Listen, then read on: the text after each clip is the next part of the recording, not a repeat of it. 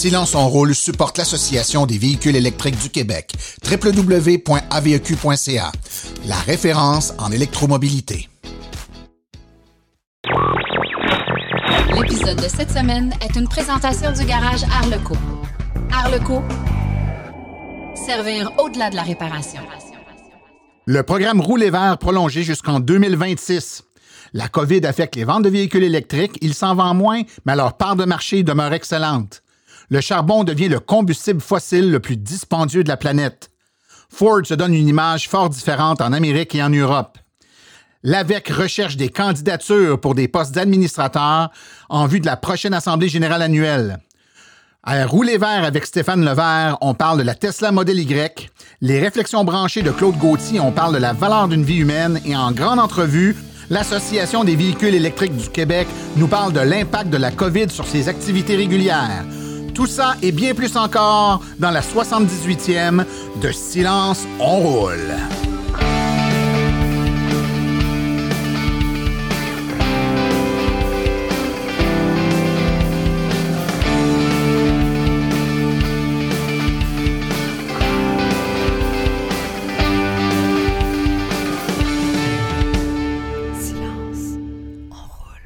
Bonjour tout le monde, mon nom est Martin Archambault et c'est avec passion et plaisir que j'anime Silence on roule, le podcast dédié 100% aux voitures électriques. Silence on roule est également le fier partenaire de l'Association des véhicules électriques du Québec. J'espère que vous allez bien, que vous avez passé un bon deux semaines. Écoutez, euh, moi de mon côté, un autre euh, deux semaines de confinement à la maison avec les enfants, le travail puis tout ça. On essaie de s'organiser le mieux qu'on peut. Je pense que, somme toute, pour moi comme pour plusieurs personnes euh, ont réussi à s'en tirer pas si mal. Évidemment, on a une pensée pour tous les travailleurs qui sont dans des euh, industries où les activités ont arrêté euh, partiellement ou totalement pour la durée du confinement. Pour ces gens-là, c'est pas facile. Des pertes de revenus, il y a beau avoir des subventions et des programmes d'aide, mais c'est jamais comme le travail normalement. Donc, on a une pensée pour eux. Le secteur, le secteur est touché, le secteur des véhicules électriques. On a d'ailleurs fait un épisode où on en a parlé. Euh, on est touché sur plusieurs aspects, mais évidemment, les entreprises qui fabriquent, qui entretiennent euh, les véhicules électriques sont, sont touchées. Donc, on a une pensée particulière pour tous ces gens-là. Euh, pendant ce temps-là, on a également plusieurs éléments qui ont bougé dans les derniers jours, dernières semaines. On a le prix du pétrole qui s'est écrasé au moment d'enregistrer euh, ces lignes-là.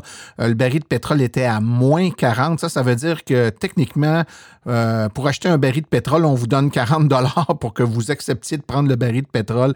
Ça va pas vraiment bien pour l'industrie pétrolière. Évidemment, c'est pas silence on roule qui va pleurer sur le sort des pétrolières, mais ça a quand même un impact parce que quand l'essence l'essence descend des prix très bas, mais évidemment, c'est moins évident de faire la promotion d'électromobilité parce que les, euh, les calculs financiers ben, euh, sont un peu moins euh, alléchants, c'est-à-dire que la rentabilité de la voiture électrique versus la voiture à essence, on le sait que c'est les dépenses d'essence qui fait que ça revient cher. Si le prix de l'essence baisse, ben, ça veut dire que c'est un peu plus long pour rentabiliser la voiture électrique. Donc, on doit adapter toutes nos présentations et l'ensemble de nos, communications là, en lien avec ce Felo.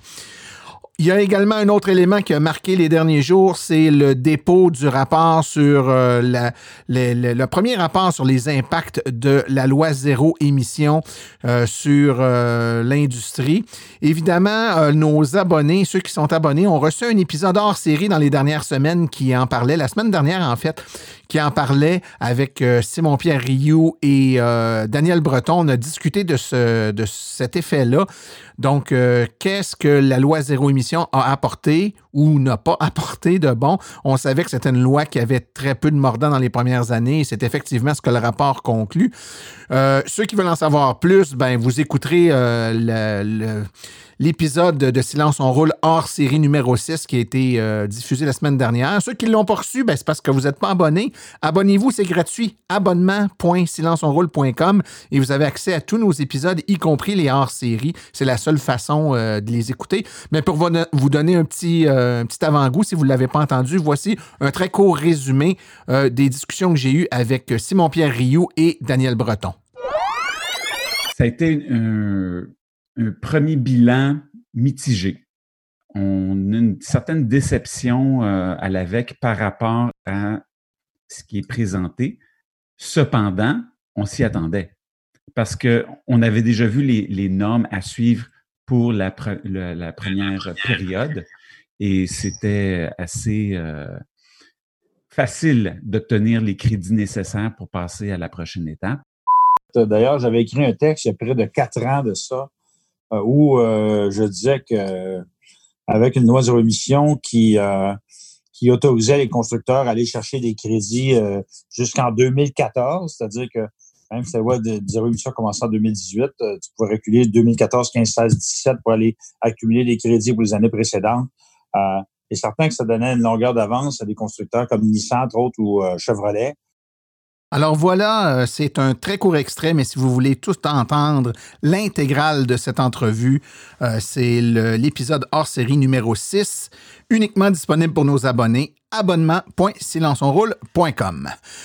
Alors, euh, si jamais vous profitez de votre période de, COVID, de la COVID-19 pour réfléchir à des sujets que vous aimeriez entendre parler à Silence on roule. Je vous rappelle que rien nous fait plus plaisir que de répondre aux besoins des auditeurs. Vous envoyez simplement un petit courriel à martin silenceonroule.com et évidemment, en fonction des sujets euh, prévus pour chacune des semaines, il nous fera plaisir de répondre à vos questions ou encore de traiter les sujets demandés. Sans plus tarder, allons tout de suite à l'actualité dans le monde des véhicules électriques.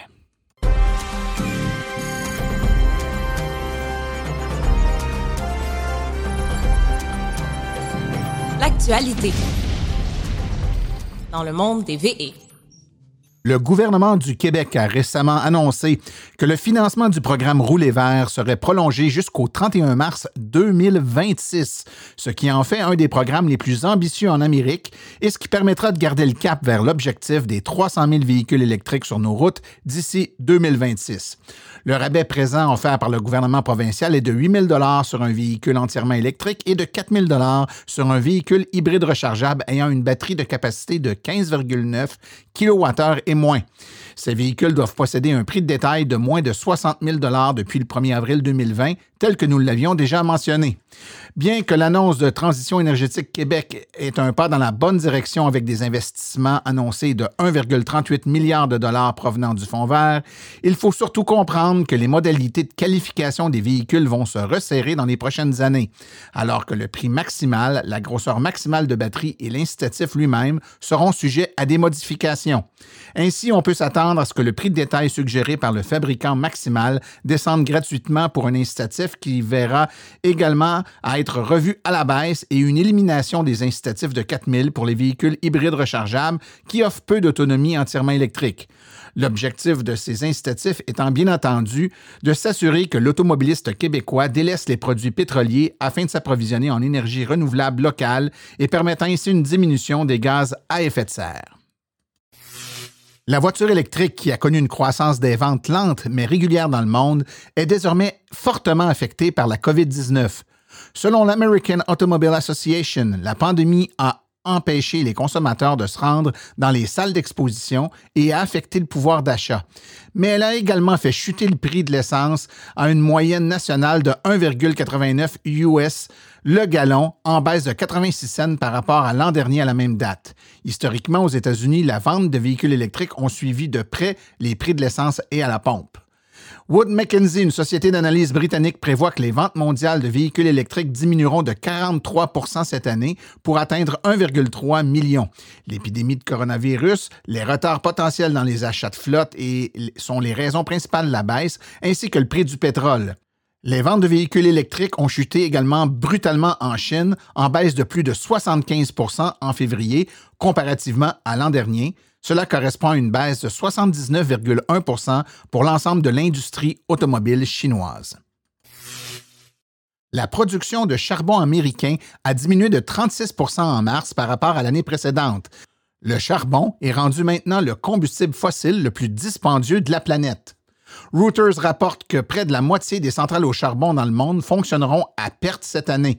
C'est une triste nouvelle pour l'industrie du charbon, mais cela signifie que les voitures électriques continueront d'améliorer leur efficacité climatique.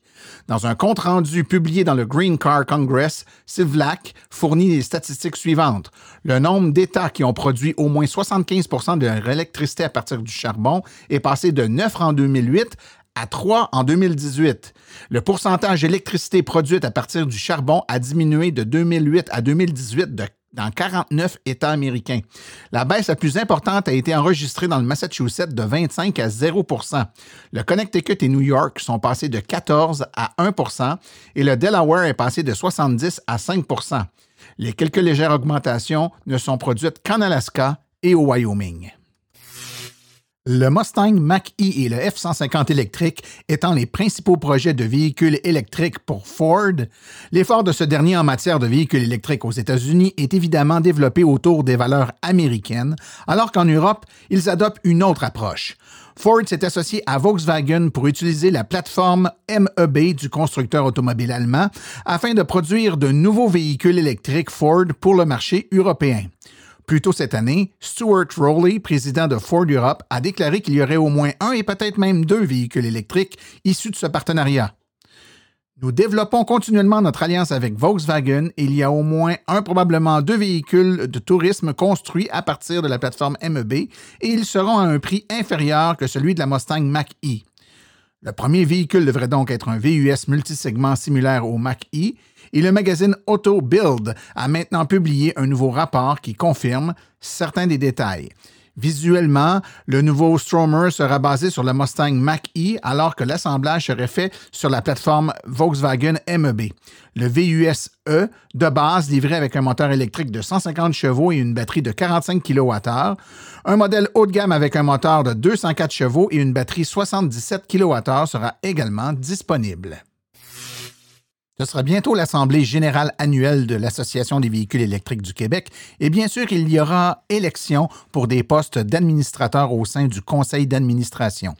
Quatre postes seront en élection, donc toute personne intéressée à soumettre sa candidature doit envoyer un courriel à membres au singulier aveq.ca. Nous vous rappelons que les euh, administrateurs devront participer à des séances du conseil d'administration environ dix fois par année, faire montre d'une bonne connaissance de la mission de l'entreprise, contribuer à l'atteinte des objectifs de l'association, euh, identifier les implications au niveau des coûts, les avantages et les risques reliés aux décisions du conseil, faire preuve d'un niveau élevé de valeurs personnelles et d'éthique, contribuer de façon positive à la viabilité à long terme de l'association, contribuer à l'efficacité globale de la mission et finalement connaître les produits et services de l'association provinciale. Le premier trimestre des ventes d'automobiles impactées par la COVID-19 voit une légère baisse du nombre de ventes de véhicules électriques, mais une augmentation notable de leur part de marché total. La vente d'automobiles au Canada au premier trimestre de 2020 ont connu une baisse marquée par rapport à leurs données habituelles, ce qui doit être attribué à la perturbation causée par la COVID-19 aux chaînes d'approvisionnement internationales et aux acheteurs potentiels. Malgré cela, les véhicules électriques continuent d'occuper une part croissante et importante du marché total des véhicules légers au Canada. Selon les données d'immatriculation des nouveaux véhicules fournis par le groupe IHS Market Catalyst for Insight à Transport Canada, 8412 véhicules tout électriques et 3586 véhicules hybrides rechargeables ont été vendus entre le 1er janvier et le 31 mars 2020. Ces 11 998 ventes ont représenté environ 3,8% du total des véhicules légers vendus au Canada, et cela malgré une légère baisse par rapport au quatrième trimestre de 2019.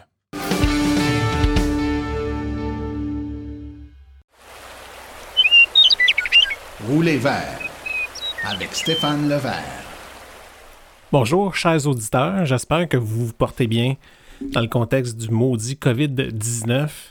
Euh, dans un premier temps, j'aimerais m'excuser d'avoir raté ma dernière chronique en mars. Ça coïncidait avec le début du confinement et j'ai dû faire du temps supplémentaire au travail et aider les collègues du département TI pour nous préparer à la période de télétravail qui s'annonçait.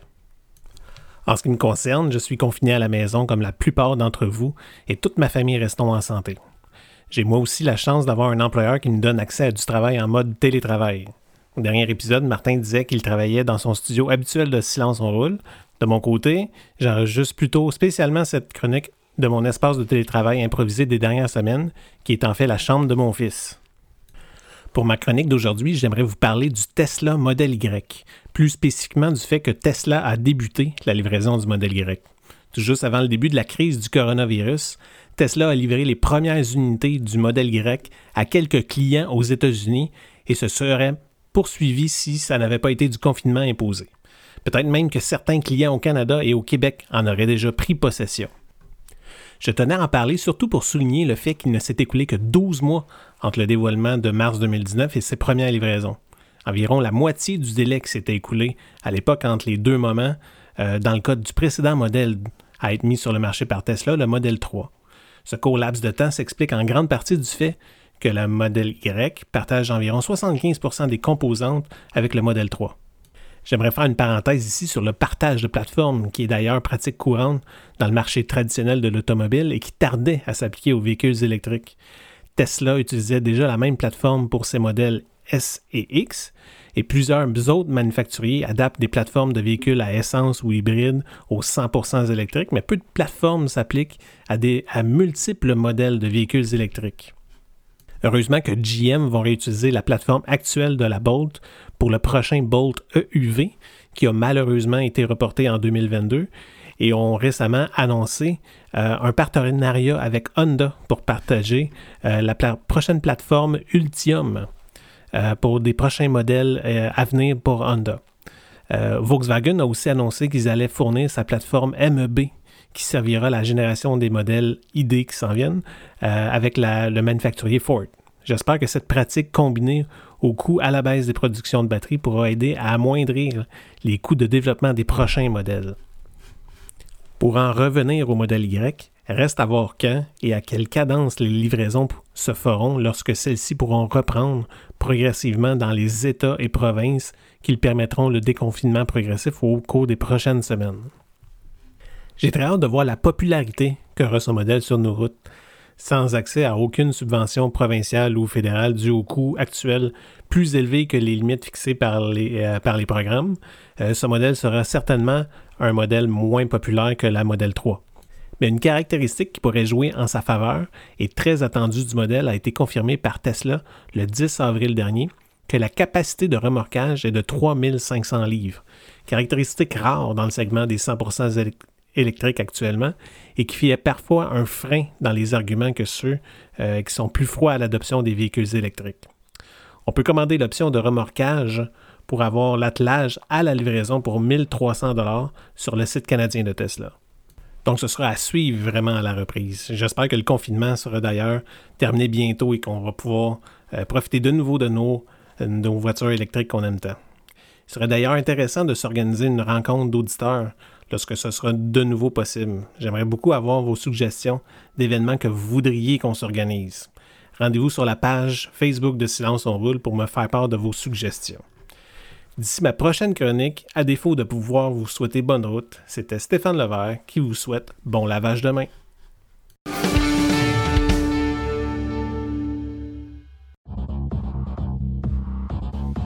Ici Sébastien Marcotte de Gien Auto en Estrie. Vous écoutez Silence, on roule.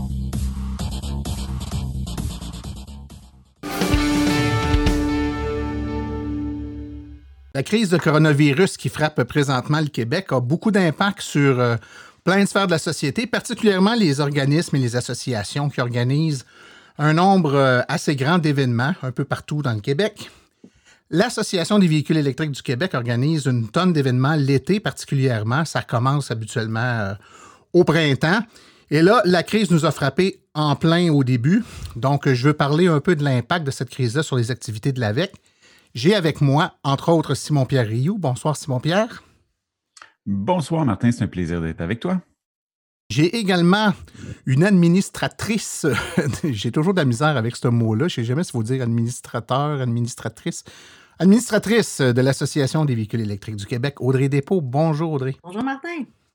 Et on a également Louise Lévesque, que vous connaissez, qui a déjà participé au podcast et qui est euh, responsable des communications et qui est impliquée également dans l'organisation de plusieurs événements euh, à l'association. Bonsoir, Louise. Bonsoir, ça fait plaisir d'être là. Écoutez, on y va tout de suite dans le, cœur de, la problématique. La crise de COVID est arrivée, quoi, euh, milieu du mois de mars. C'est à peu près l'époque où les activités de l'AVEC débutent. Simon-Pierre, est-ce que vous avez eu le temps de débuter puis vous avez dû mettre un frein ou la crise est arrivée avant même que tout commence? Écoute, Martin, c'est certain qu'on a été frappé de plein fouet par cette pandémie. On ne savait pas du tout à quoi s'attendre. Les changements qui ont été effectués au niveau des directives de la santé publique ont fait que d'une semaine à l'autre, on a commencé à, annuler certains événements. Ça a été euh, surtout par, ça a commencé surtout par des conférences. Il y avait beaucoup de conférences qui étaient prévues ce printemps qui ont dû être annulées. Euh, donc, par la suite, on devait avoir des gros événements. On devait commencer avec euh, le Salon du véhicule électrique de Montréal, suivi du Salon du véhicule électrique de Québec. Tout ça a été annulé d'une semaine à l'autre.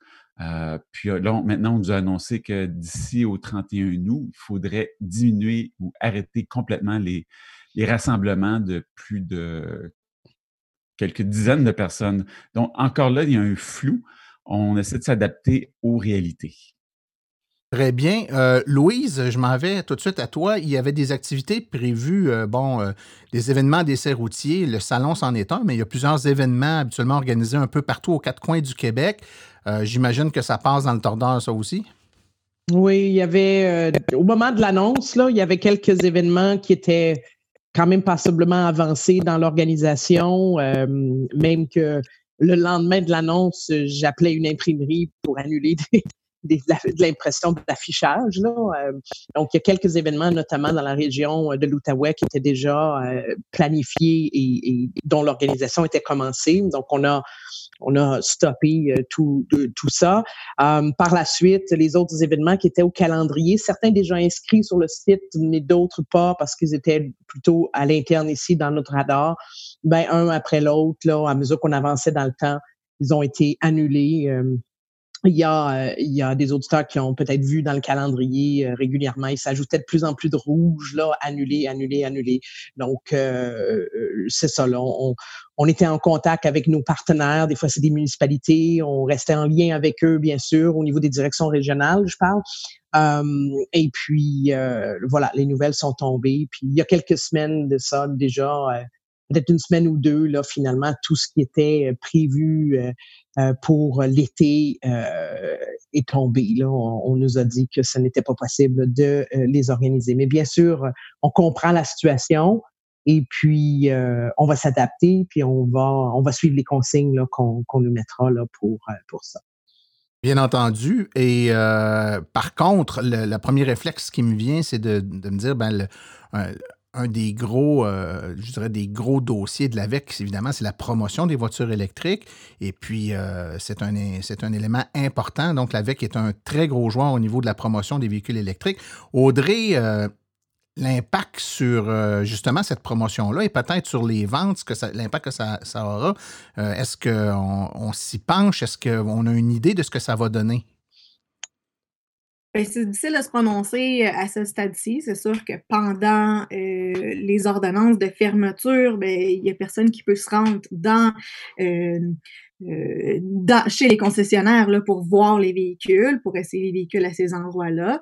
Donc, euh, et évidemment, bon, avec la situation économique, c'est sûr qu'il y a des gens qui vont peut-être retarder les achats importants. On parle achat de véhicules, achat de maisons, ça se fait déjà sentir là, euh, sur, sur ces deux marchés-là. Mais à quel point est-ce que ça va avoir un impact après l'ordonnance de fermeture? Donc, aussitôt que les commerces vont pouvoir réouvrir, euh, faudra voir. Mais évidemment, c'est sûr que euh, sachant que les activités d'essais routiers euh, ont, un impact quand même assez important sur les ventes de véhicules électriques. Euh, puis c'est le cas, sinon on, l'AVEC ne ferait pas autant d'essais routiers. Donc, mmh. on sait que ça a un impact sur les participants.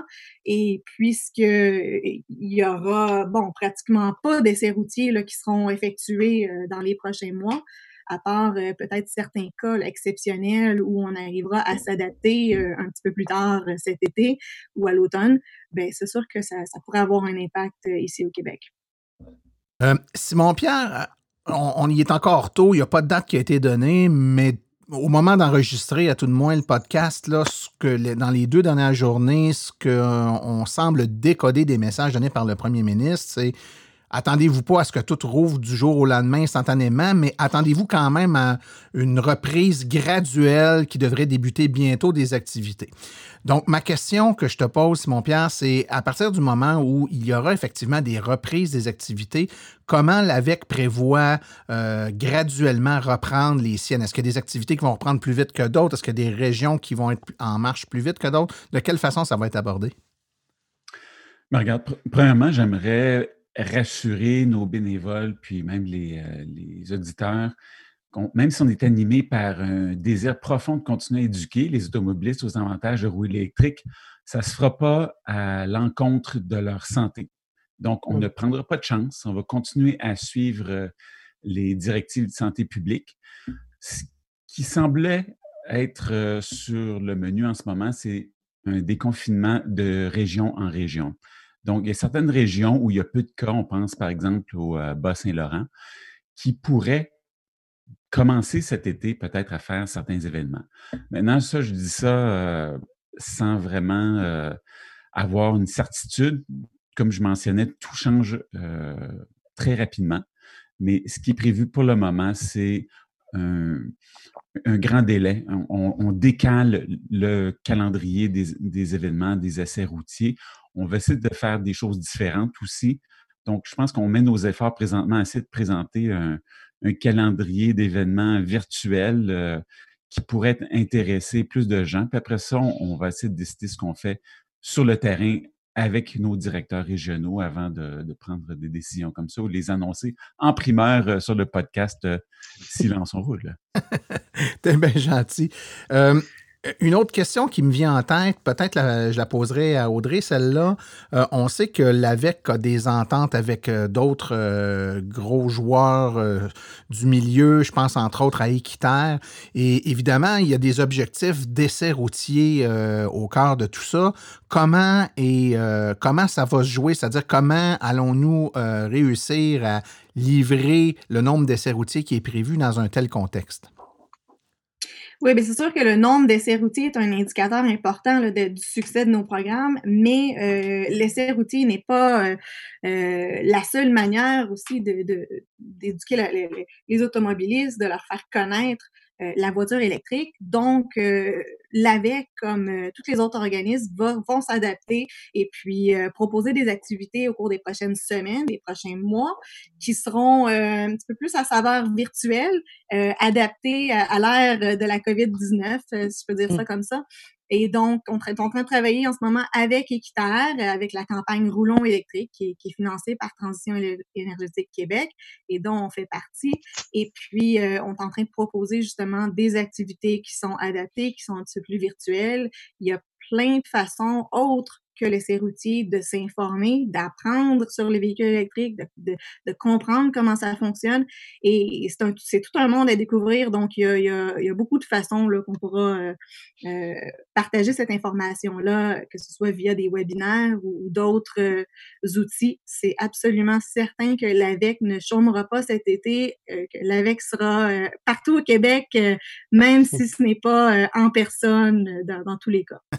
ça, va, ça va forcément amené à utiliser des moyens de communication qu'on n'utilisait pas ou peu.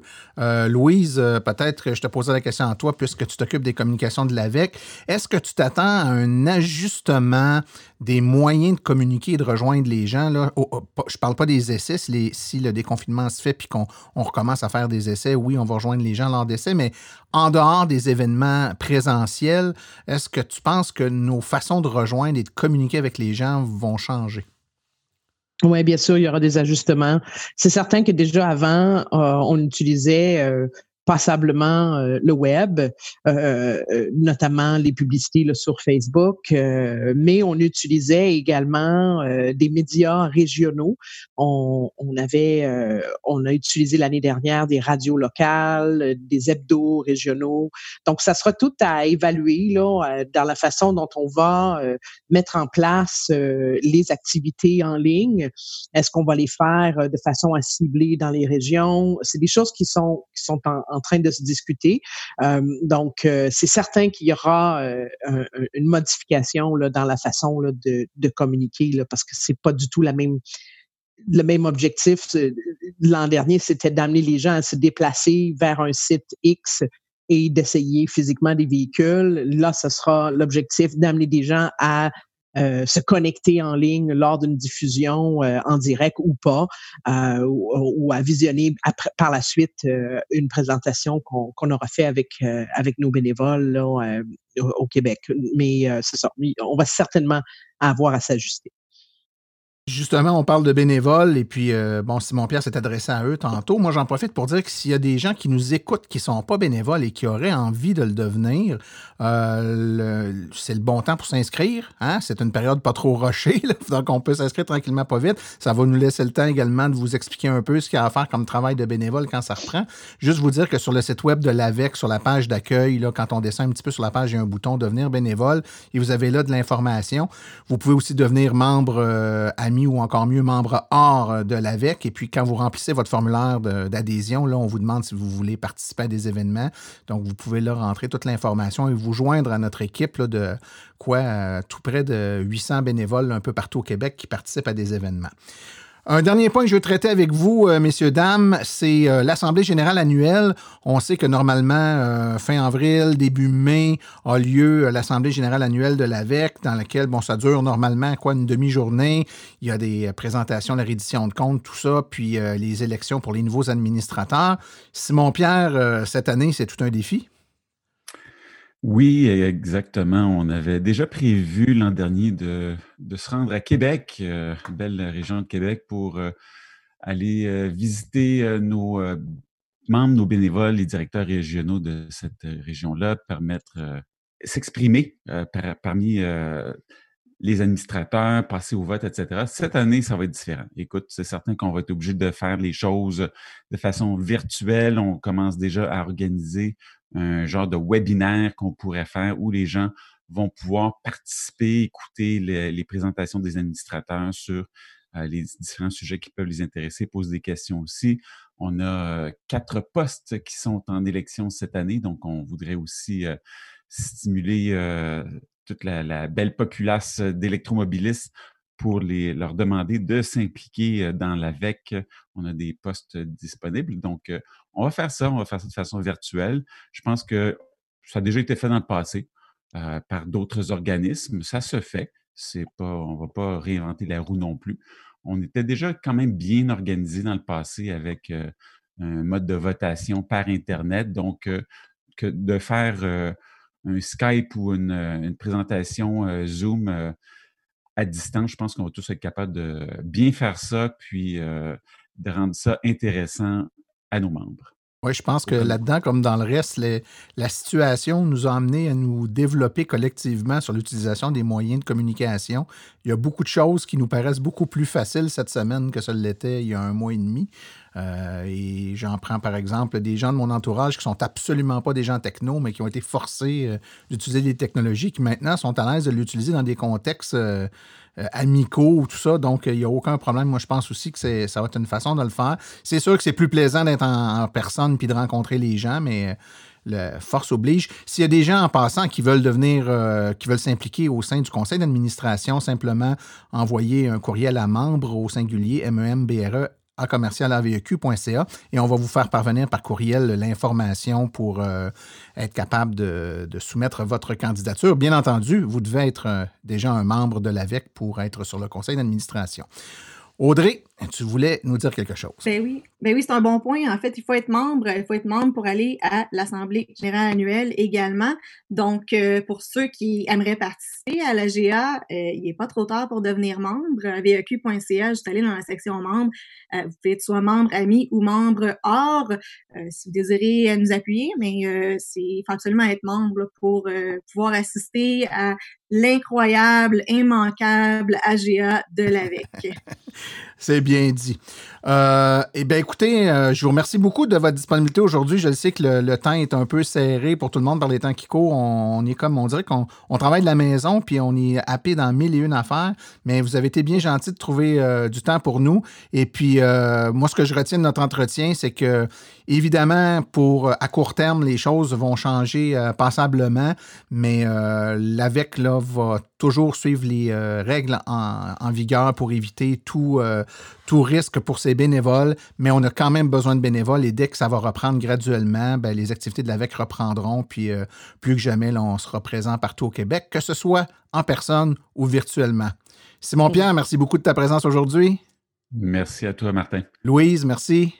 Merci. Et Audrey, merci beaucoup. Merci, Martin. Bonne fin de journée.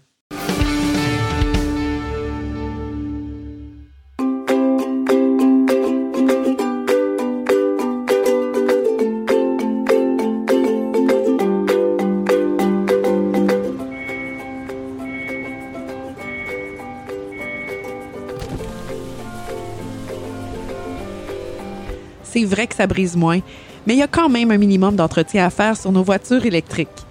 Quand est venu le temps de faire l'entretien de mon véhicule, j'ai choisi de faire confiance à l'équipe d'Arleco plutôt que le concessionnaire. Ça fait maintenant trois générations que cette entreprise familiale chouchoute nos voitures et ils ont été parmi les premiers à s'engager activement dans l'électrification des transports tout en adoptant des procédures et des produits sains pour l'environnement. Avec ses techniciens spécialement formés à l'entretien et réparation des voitures hybrides et électriques, Arleco nous offre aujourd'hui la même qualité de service sur nos VE qu'elle a toujours livré depuis bientôt 40 ans. De plus, chez Arleco, j'obtiens 10% de rabais sur la main-d'œuvre et les traitements anti-rouille avec ma carte membre hors de la VEC.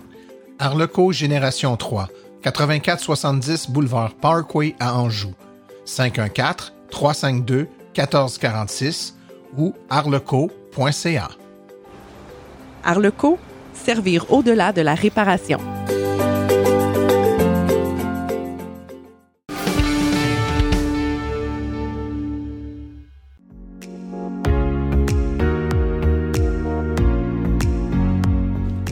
Les réflexions branchées de Claude Gauthier. Bonjour tout le monde et euh, bienvenue à cette nouvelle chronique cette semaine, on parle d'un sujet très sérieux. Combien vaut votre vie? Euh, vous allez me dire le prix d'une vie, euh, justement, il n'y en a pas. Hein, on ne croit pas qu'on pourrait donner une valeur à notre vie, mais on peut. Euh, vous pouvez vous rendre sur le site humainavendre.com et vous allez pouvoir connaître la valeur de votre vie. Donc moi, je l'ai fait. Et on me dit, c'est en euros, c'est fait quelque part euh, en Europe, euh, que ma vie vaudrait 5,5 millions d'euros. Donc, euh, si je regarde rapidement, 5,5 millions d'euros en canadien, combien que ça vaut? Ça vaut 8,34 millions de dollars. Quand même pas pire hein, pour un gars de 52 ans. Donc, vous pouvez le faire évaluer. On vous demande votre sexe, votre âge, qu'est-ce que vous faites, vos études, tout ça. Et à la fin, on vous donne une, une valeur. Bien sûr, c'est pas une vraie valeur. C'est beaucoup plus pour euh, vous donner une idée. Euh, ça m'a aussi euh, cette idée-là m'est venue aussi à l'esprit après que j'ai lu euh, un article de Francis Bay dans le journal La Presse qui a été publié le 7 avril. Et euh, lui, il se demande justement euh, sauver des vies, mais à quel coût? Et un peu comme moi, ben, il se dit on, on essaie de faire des choses en ces temps de coronavirus. la population entière du Québec pratiquement travaille plus. On sait qu'on vient d'apprendre aujourd'hui qu'il va y avoir euh, des mesures qui vont euh, redonner euh, aux entreprises de construction, les garages, tout ça, qui vont pouvoir réouvrir. Je crois qu'il était temps. Et lui, justement, dit qu'on a calculé la valeur d'une vie, donc lui dit qu'une vie vaudrait environ 9 0,5 millions de dollars et euh, c'est une, une étude qui avait été faite euh, par Marc Duhamel qui est à l'Université du Québec à Trois-Rivières. Et euh, bien sûr, c'est une valeur approximative dépendamment de votre âge et qu'est-ce que vous faites justement. Et aussi, cette semaine, j'ai euh, écouté une entrevue qui avec euh, une représentante démocrate des États-Unis qui s'appelle Alexandria Ocasio-Cortez, que j'aime beaucoup, et euh, qui, elle, disait que justement la, la valeur des gens était pas nécessairement par rapport à qu'est-ce qu'ils faisaient, mais qu'est-ce qu'ils étaient capables d'engendrer. Euh, elle expliquait à différentes personnes qu'on croit souvent que les gens qui sont au gouvernement sont là pour nous guider, pour nous mener, alors que c'est souvent le contraire, que les gens au gouvernement sont à la traîne des gens dans la population. elle expliquait que les lois étaient souvent faites euh, par rapport à ce qui se passait dans la population, comment les gens évoluaient dans leurs idées. Et euh, on le voit avec qu'est-ce qui se passe avec la pandémie qu'il y a beaucoup de choses qui, je le crois, quand on va revenir euh, peut-être à un état normal, ne seront certainement plus pareils à ce qu'ils étaient au début. Donc, elle, elle expliquait que la valeur d'une personne, justement, c'était pas nécessairement par rapport à qu'est-ce qu'elle avait ou tout ça, mais pas mal plus par rapport à qu'est-ce qu'elle était capable d'engendrer. Donc, euh, moi, je me dis, justement, les gens si on avait conscience de ça, euh, probablement qu'on essaierait d'en faire plus. Et euh, lorsqu'on voit aussi quel changement on est capable d'engendrer, euh, ça nous donne pas mal plus de pushing, je vous dirais, pour, pour pouvoir en faire plus. Donc, c'était ma chronique de cette semaine. Quelle est la valeur d'une vie? Et peut-être qu'on n'évalue pas la valeur de notre propre vie ou de la valeur de la vie des autres du même, d'un même point de vue. Donc, à la semaine prochaine.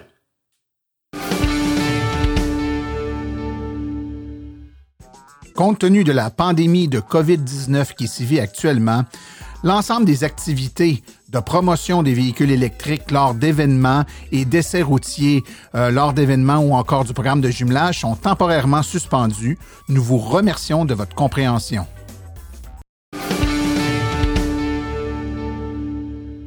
Ceci conclut la présente balado-diffusion. Silence son rôle remercie tous ses collaborateurs, particulièrement aujourd'hui Stéphane Levert, Claude Gauthier, Simon-Pierre Rioux, Audrey Depot et Louise Lévesque. Nous remercions également le garage Arleco, commanditaire principal, et l'Association des véhicules électriques du Québec, partenaire de Silence on roule. La reproduction ou la diffusion d'émissions est permise, mais nous apprécierions en être avisés. Toutes les questions concernant l'émission peuvent être adressées à martin.silenceonroule.com. Je vous rappelle que vous pouvez rejoindre notre forum de discussion à forum.silenceonroule.com et que bien sûr, comme toujours, notre page Facebook est accessible sur laquelle vous pouvez également écrire vos commentaires. Donc, vous cherchez dans Facebook pour Silence on roule le podcast. Je vous rappelle que sur notre site web, afin de vous faciliter la tâche, vous avez accès aux archives de nos balados ainsi qu'à des hyperliens vers les sites web mentionnés aujourd'hui, le tout directement à archives au Mon nom est Martin Archambault et d'ici le prochain balado, j'espère que vous attraperez la piqûre et direz vous aussi, silence, on roule.